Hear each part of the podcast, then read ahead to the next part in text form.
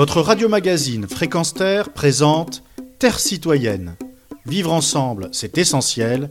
Une chronique animée par Pierre Guelf.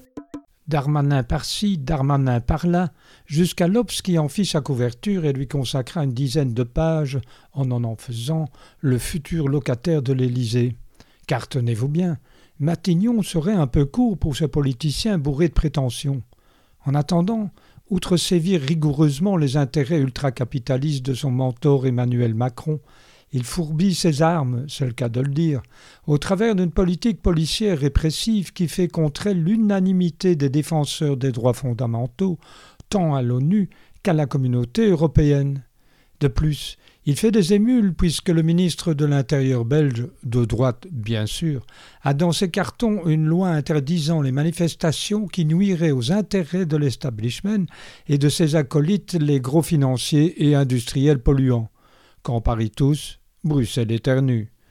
La décroissance, qui est un journal dit des casseurs de pub au premier journal de l'écologie politique, a consacré un important et très documenté reportage sur le sujet sous le titre Défendre la ZAT et la non-violence. Pour rappel, ZAT signifie zone à défendre.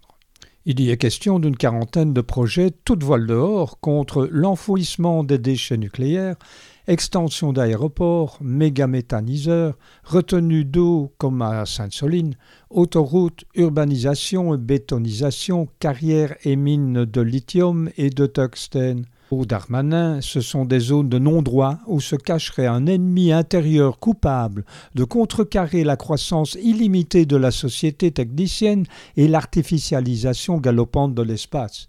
Bien sûr, pas question pour lui d'admettre qu'une zone à défendre est une forme de lutte essentielle de l'écologie.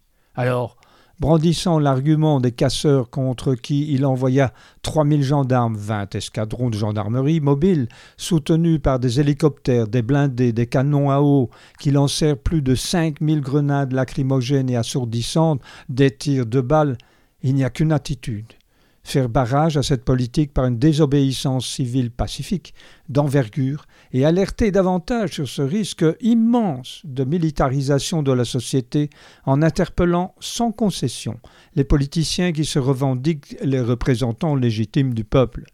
Un sain harcèlement citoyen, en somme. Retrouvez et podcastez cette chronique sur notre site fréquence